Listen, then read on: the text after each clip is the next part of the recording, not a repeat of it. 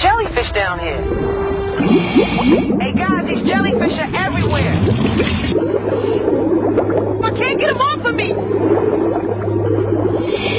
They're sticking through my suit. Oh, oh, oh, oh my God. 大家好，欢迎收看《经典传奇》。啊，您刚刚看到的呢是一部叫《深海悬疑》的这个美国电影啊，内容呢您也瞧见了啊，说的是水母杀人的故事。电影呢虽然是科幻片儿，不过呢水母能杀人那却是真事儿。据研究啊，全世界一共三百多种水母，有七十多种呢那都是带毒的，而其中最厉害的澳大利亚箱型水母。不但会主动攻击人类，而且呢，它每根触须上的毒液足以让六十个成年人在三分钟之内毙命，所以又被称为“透明的海洋杀手”。所幸的是啊，这种超级毒物只生活在南半球的这个海洋里，咱们中国目前呢还没有发现。可就在前不久，有人说呀，说在浙江一个小山村的这个水塘里发现了类似的透明杀手，啊。水塘里面发现了杀人水母，不会吧？哎，会不会的？先去瞧瞧再说。浙江省上虞县的镇南村有一个面积差不多一百来亩的水塘，名叫竹洞湖。平常呢，这个附近的村民都在这湖里面洗衣服、洗菜什么的。可从去年夏天开始呢，村里啊却再也没人敢到这个湖边洗东西了。为什么呢？有人亲眼看见湖里出了怪物。洗洗菜的时候，它外面的都是上来了，吓死了。它的大概是一米的直径，滑滑的，呃，软软的。更让人害怕的是啊，自打这怪物出现之后呢，竹洞湖里面还时不时的浮上来一条条死鱼。这下呀，在湖里面养鱼的村民金卫军他可就坐不住了，他马上就邀了一朋友啊，赶到这湖边查看。哎。在离岸边不远的地方呢，他们果然就发现那边水里面漂着好几个外形奇特的怪物。这这到底是什么呢？金卫军他就壮着胆子从这水里呢捞起了一个怪物。咱们呢也来仔细的看一下，这种怪东西大致呢是个椭圆形，最大的直径呢有将近一米。黏糊糊的这个身体表面呢，还密密麻麻的布满了像小眼睛一样的黑点儿，看着挺瘆人。我今天六十几岁，没有看到过。描绘一下这个东西什么样子？这东好像要比箩筐那么大。这圆绵绵的，像看起来像动物又不像动物。这下子呀，更没人敢到湖边走动。说这玩意儿到底有多大的本事啊？它有没有毒，谁也不知道。反正啊，多远点儿总不是坏事。哎，别人害怕那可以躲，可金卫军他不行啊，他还指着这个湖里的鱼养家糊口呢。不把这些怪物的底细搞清楚，自己的鱼那怕是保不住。想来想去，他到县水产局就找了几个技术人员，准备请他们来弄清这怪物的底细。没想到，等技术人员来到湖边的时候，湖水里却一干二净。那些怪物呢，好像突然人间蒸发，这也找不到了。老金后来还特意下到水里面去捞，结果呢，捞了半天，那都是一无所获。耶？难道说这些怪物还通人性？他知道有人要来对付他，一下子全跑路了？哎，当时呢，没人明白那是怎么回事。不过呢，水里的怪物一没害人，二来呢，湖里的鱼啊死的也不多。时间一长啊，老金这悬着的心呐，那慢慢的也就放下来了。就在大家以为风波就这么过去了，快把怪物这事儿给忘了的时候，哎，这水怪啊又露头了。那天有个村民在湖边这个水草里面摸螺丝，摸着摸着，突然他就感觉手里面软软的，好像抓了个什么东西。等把手拿出来一看呢，哎呦天哪！自己摸到的竟然就是前不久在湖里面出现过的怪物。他再往这湖里面一瞧，妈呀！水面上出现的怪物比从前还要多，心里很痒的那种感觉，摸上去就感觉就很恶心了。看着这黏糊糊的、让人恶心的怪物，这村民赶紧就把它摔到了地上。这一摔呢，这怪物呢就被摔成了四五块，而这一摔开呀。它更让人觉得害怕。用个棍子啊，把它挑开来一看啊，里面有血丝的一一条条，看很清楚的。怪物的身体里面还有血丝。你想啊，身体里面有血，无非那就有两种可能：一是这个怪物本身它就是带血的活物；二是这个怪物能够吃带血的活物，这血它就留在了它的肚子里。可不管是哪一种情况，都让人浑身起鸡皮疙瘩呀。不过，还是有胆子大的村民上前，他碰了碰这个怪物，哎，这一碰啊，水怪呢一缩一缩的，好像还动了起来。看到这家伙一缩一缩的样子，有人想起了一样东西，什么呢？水母。水母，大家就算没有见过真的啊，那也在电视里面见过，样子呢跟这怪物差不多，那都是全身透明、软乎乎的。而且呢，水母运动的时候，那就是一伸一缩的，有节奏的游动。难道说这家伙会是水母？带着疑问，村民就请来了这方面的专家。不过呢，专家到了湖边一看，他就摇头说：“说这这这不会是水母。为什么这么肯定呢？原来专家知道，体积大的这个水母，那都是生活在海洋里。”内陆淡水里面虽说也有水母存在，可它们都是个头很小、体积如此庞大的水母，在海里面那都少见。所以，竹洞湖里的怪物它不可能是某种水母。另外，经过长时间的仔细观察，专家呢还发现这些水怪其实啊根本就不会动。村民们看到它在水里面好像是在一伸一缩的，其实呢那都是水流带动的。也就是说。怪物它应该不是个活物，可是不是活物，它怎么会突然从湖里面冒出来？消失一段时间之后，它怎么又露面了？张姐说道：“对于竹洞湖里面那个黏糊糊的怪物，专家呢排除了它是水母的可能，还认为啊它不是个有生命的东西。那么这玩意儿还能是什么？哎，金卫军呢拿着这个怪物在太阳底下是左看右看，突然。”他就想起了自己小时候看过一个青蛙那个子那个。金卫军说的青蛙子啊，它就是这个青蛙的卵。哎，这种东西呢，年轻点的，还有这城里长大的观众呢，估计是从来没见过。不过呢，年纪大点的，在农村生活过的观众啊，那肯定见过。青蛙的卵呢，有小米粒儿那么大，黑色的，外面呢还有一层透明的黏糊糊的膜。这小蝌蚪啊。就是从这样的卵里面孵出来的，而且呢，这个青蛙产卵那不是一个两个，而是成百上千个，它粘在一块儿下的。哎，那老金就想了，他说是不是哪种青蛙特别能产卵，结成了这样的一个超级大卵球呢？可惜啊，老金刚把自己的想法跟这专家一说，人家就很肯定的说，不可能，青蛙卵不会成一打球的。青蛙卵是就是它。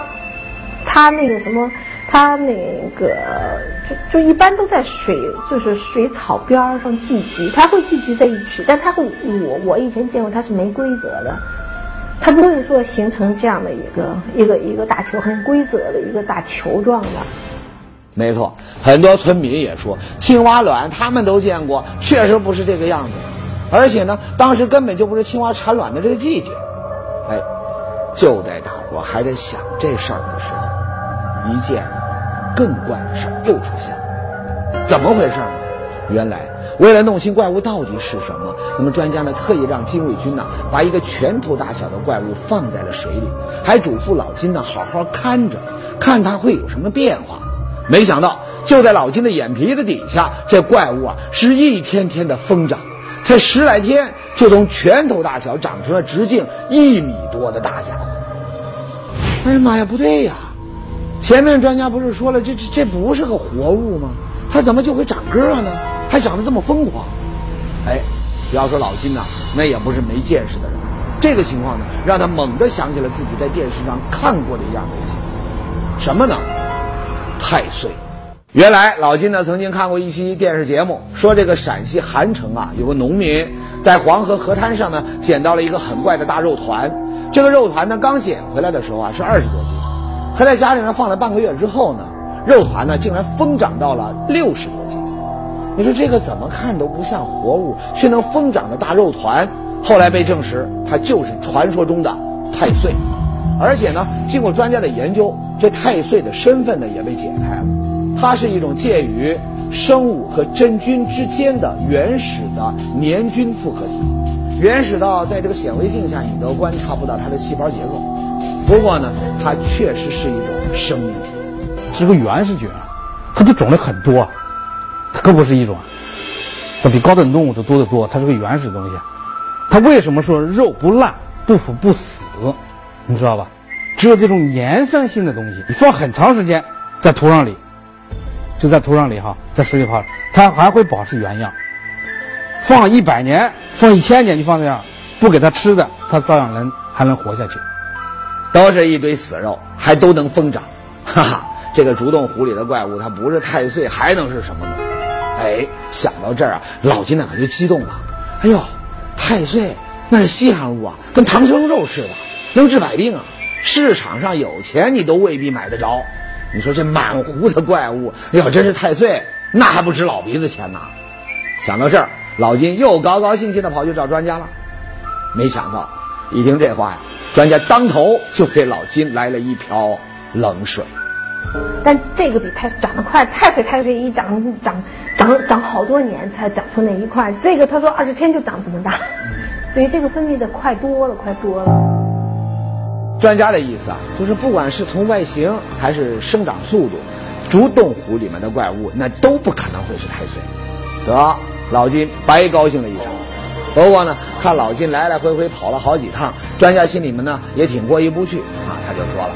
说你还是别猜了啊！我再给你到这个湖边跑一趟，这次啊一定帮你把怪物的底细弄清楚。我们就想看的，想找的，一直想找，就是从小的开始找，看它是怎么个长大然后。最开始的那个东西是什么？所以我们找了好多树枝上面的。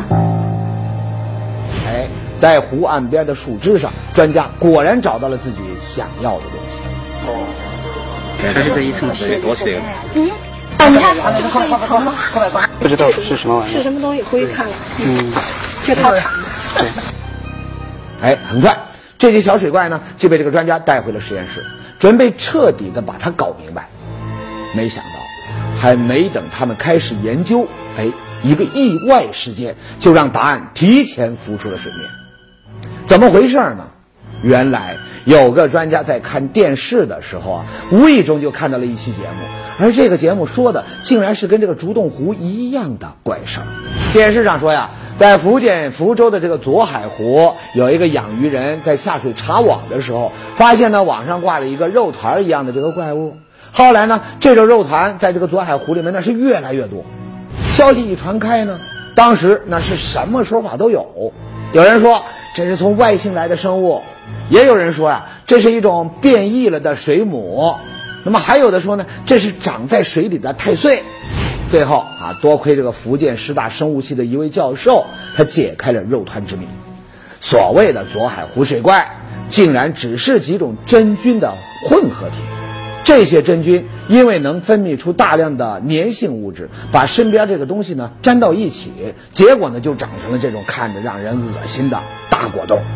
电视上放的清清楚楚，左海湖里的怪物跟这个竹洞湖里的怪物，那几乎可以说是一模一样。那不用说呀，他们肯定就是一回事儿。后来的研究呢，也证明了这一点，让村民们担心了好些日子的竹洞湖水怪，在高倍显微镜下终于现出了原形。这应该算是应该算包子外外面一些浮土结构吧？是吧？你看，你咱们可以很明显，你可以。这里面是包装，这里面待待会我把这边放大，专门就这个视野，把这块放大，你可以看到里面很多点点的，这是包子。其实外面的也是，外面的是已经破了的出来了，这就是我们看到的眼睛 眼睛的那个结构。那么你看这个周围的，它这个很规则的一个，应该就算是很明显的一个算是一个包子。是包子，就是相当于种子吧？对，一个包子相当于一个种子。专家的话呢挺专业啊，咱们呢也就不必详细的解释了。总之啊，他说了。肉团的主体，那就是一种叫做曲霉菌的真菌。至于它为什么会出突然出现在这个竹洞湖里，答案很简单，这事儿啊得怪老金，就因为他在湖里养鱼，往水里呢投了大量的饲料，让湖水严重的富营养化。这个水里面差不多将近七个毫克每毫升，呃，每七个毫克每升，哎，也就是说它基本上是超了百分之，超三倍哎，超了三倍多。湖水被污染之后呢，各种微生物它就多了，而这种环境呢，最适合曲霉菌的生长。而曲霉菌在生长的时候呢，还会吸附周围其他的细菌。你就拿怪物身体里面那些血丝来说吧，通过检验，那根本就不是什么鲜血，而是一些红色的微生物。你肉眼看上去，那确实跟这个血啊差不多。那有细心的观众要问了，说那水怪一度神秘消失，它又是怎么回事呢？哎，专家也说了，这恰恰更证明了水怪它就是曲霉菌。原来曲霉菌的生长繁殖需要的是温度啊，它是二十到三十摄氏度。而这老金第一次请这水产局工作人员来的那天呢，之前刚好下了雨，气温呢降低了不少，自然曲霉菌它就消失了。那么后来气温回升，它又当然的它又长起来了。总之啊，就这么简单。所以说呀，保护环境不光是给子孙留一笔财富，对咱们自己来说呢，那也是大事儿。要不然，是个湖里面就冒出这么些个怪物，你说谁能过得安心呢？好了，竹洞湖的怪物呢，咱们就说到这儿。下面呢，我再跟您说一件怪事儿。那么，这又是一件什么样的怪事儿？接下来呢，咱们的视线要转到北边，到内蒙古去看一看。看什么呢？还是件发生在水下的怪事儿。在内蒙古的赤峰市呢，有一个达里诺尔湖啊，比起这个竹洞湖来呢，这个湖呢可就大多了。光水面呢，它就有二百三十多平方公里。那湖里的鱼呢，那也不少，所以呢，每年一到冬季啊，当地的渔民都要搞一次冬捕。所谓冬捕呢，那就是把这个湖面上的冰给砸开一块，再把这渔网呢放到冰下面，哎，要不了多久啊，这大群的鱼它就捞上来了。二零零八年，这一年一度的冬捕呢又开始了，哎，正当渔民们准备收第一网的时候，却出意外了。怎么呢？当时啊，渔民们正往这个冰面上拉网。突然呢，他们就感到水下好像有一股巨大的力量在往把网啊往这水下拖。虽然十几个渔民憋足了劲儿啊往上拉网，可最后呢，网还是被那股神秘的力量拉到了水下，一下子就消失了。顿时，在场的人都惊呆了。哎呀妈呀，水下什么东西这么大的劲儿啊？有的说鱼精，有的说这个这个这个水怪了，有的说这个精灵，反正一般是那个网是，呃，是弄不走的。那网头子，那工程都这么走啊？是啊，你要知道，东捕用的这渔网那可不是普通的渔网，足有上千斤，人呢根本就抬不动，得用汽车拉才行。现如今，这么重的这个渔网，它竟然都被拖走了。你说是鱼，它让人没法信呐。不过呢，当时大伙也顾不上想那么多了，最重要的，嗯，是得先把这个渔网给找回来。可是。人们在冰上打了一个又一个的窟窿，找遍了周围几百米的地方，那也没有发现渔网的踪影。大家伙就傻了，哎呦，这一个网兜子十几万块钱啊，那不是小钱呀！所幸的是啊，找了大半天之后，大伙儿终于在离出鱼口将近一公里外的这个冰层下面找到了被拖走的渔网。只是呢，网被捞上来的时候，已经成了一张。被撕破的空网里面什么都没有。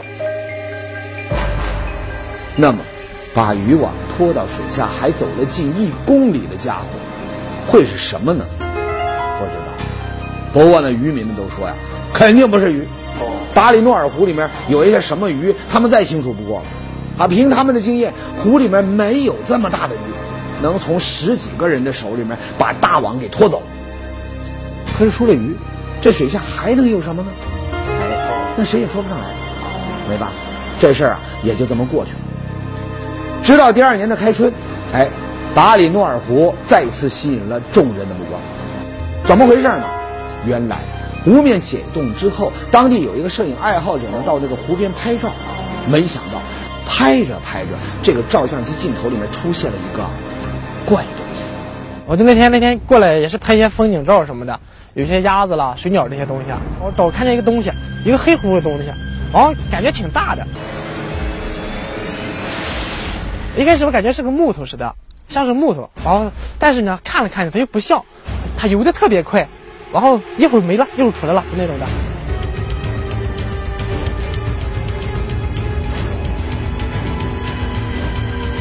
那个东西速度非常快，没到大一会儿就没没有了，看不见了。蒙志刚在岸边又等了很长时间，可那个怪物呢，就跟这个知道有人在等他似的，再也没有出现过。那么，这个怪物到底会是什么呢？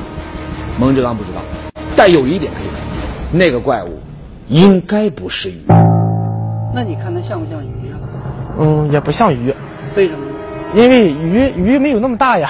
哦嗯，呃，你大概其实拍摄这个距离有有多远？有五六十米远吧。离得并不算太远。蒙志刚呢，他应该不会看花眼，可在水里面能够游得那么快的，它不是鱼，它又会是什么呢？事情传开之后啊，有人马上就想到了去年冬捕的时候，怪物把渔网拖走这事儿。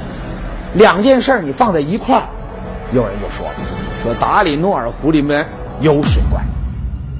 说这话的人还说呀，我可不是信口开河，湖里面有水怪，那可是白纸黑字有记载的。这是达里湖志，中间这一块儿，港耕流域这个鲤鱼精搏斗，有这么一种传说，它眼似铜铃，口若血喷，西游池塘，金银闪闪，又把这个鲤鱼拖到岸边儿，就这样一拖一拉，牛和鱼展开了这个拉锯战。